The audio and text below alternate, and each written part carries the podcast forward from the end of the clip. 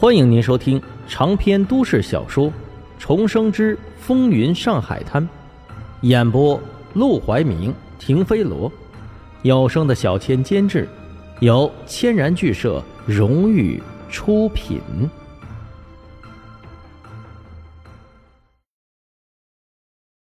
第二百七十二章翻脸不认人。老板，车队已经通过第一个关卡了。好，继续汇报。挂掉电话，杜月笙忍不住长长舒了口气。看来一切都很顺利。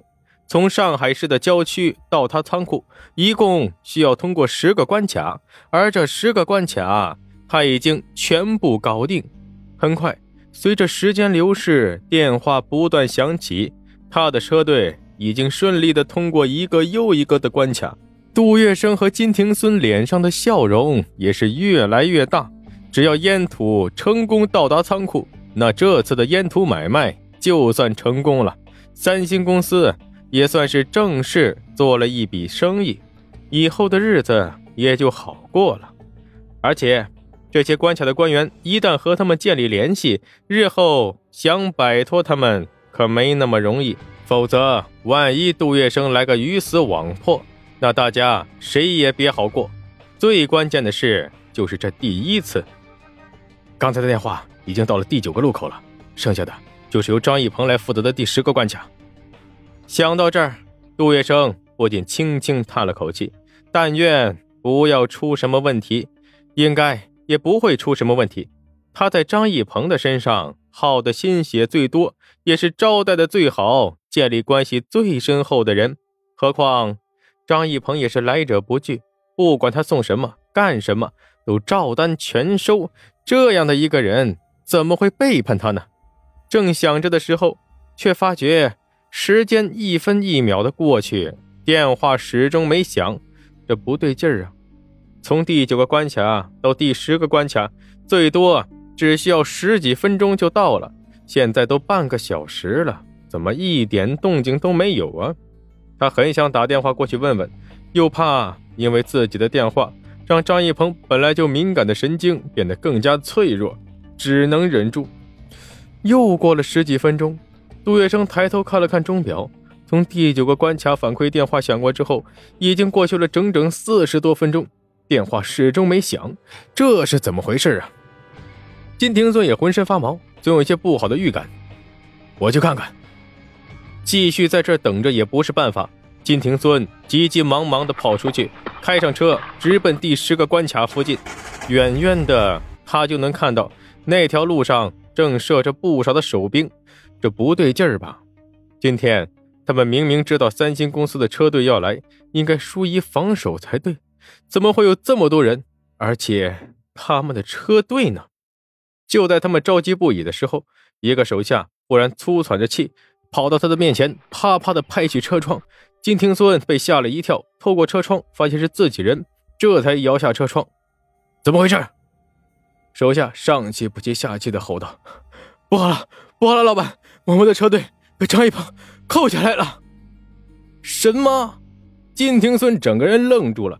原来就在那十辆卡车的车队经过前面九个关卡，完全没有受到盘查，连遮掩都不遮掩了，大大方方的进入了第十个关卡。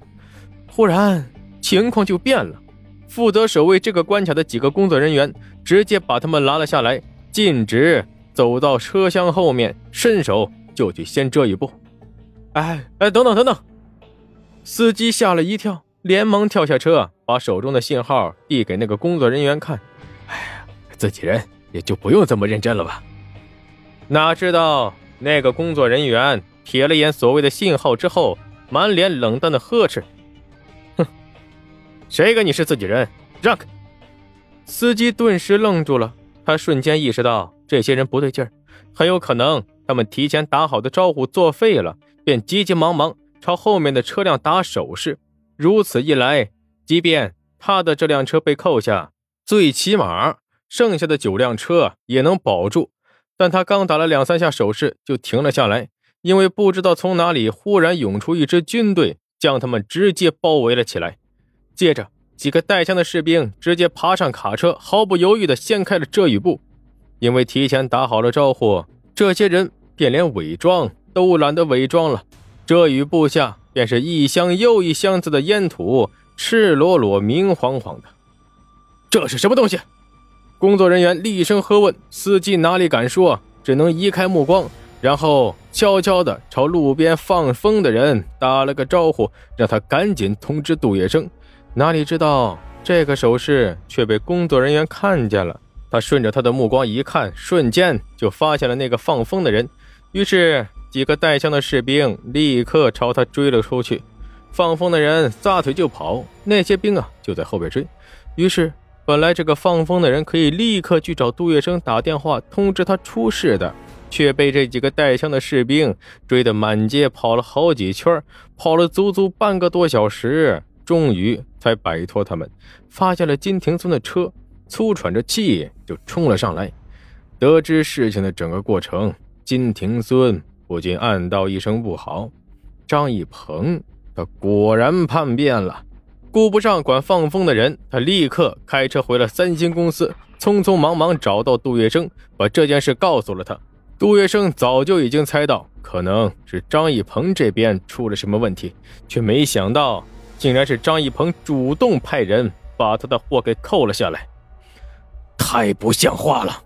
这个张一鹏到底想干什么？杜月笙怒不可遏。上一次他这么被耍，对象还是沈梦生。他立刻拿起电话给张一鹏那边打了过去。可是任他十遍二十遍的打，张一鹏就是不接。张一鹏的态度已经很明显了，那就是和他们彻底决裂。金庭村一拳捶在了桌子上。张一鹏真不是个东西！既然不愿意，一开始说不就行了？又拿我们的钱又不办事，两样便宜都占了，没门儿！我这就上面写信，检举揭发张一鹏的罪行。不行！杜月笙却立刻阻止了他，他眯起眼睛，也是满脸的不悦。张一鹏敢这么做，一定是解决好了后顾之忧。我们这个时候找他的麻烦，反而是给自己找麻烦。还是先等等，看看事情。到底会怎么发展再说，但事态还能怎么发展呢？到了下午，禁烟专员张一鹏截获近百吨烟土的消息，通过收音机瞬间传遍了整个大上海。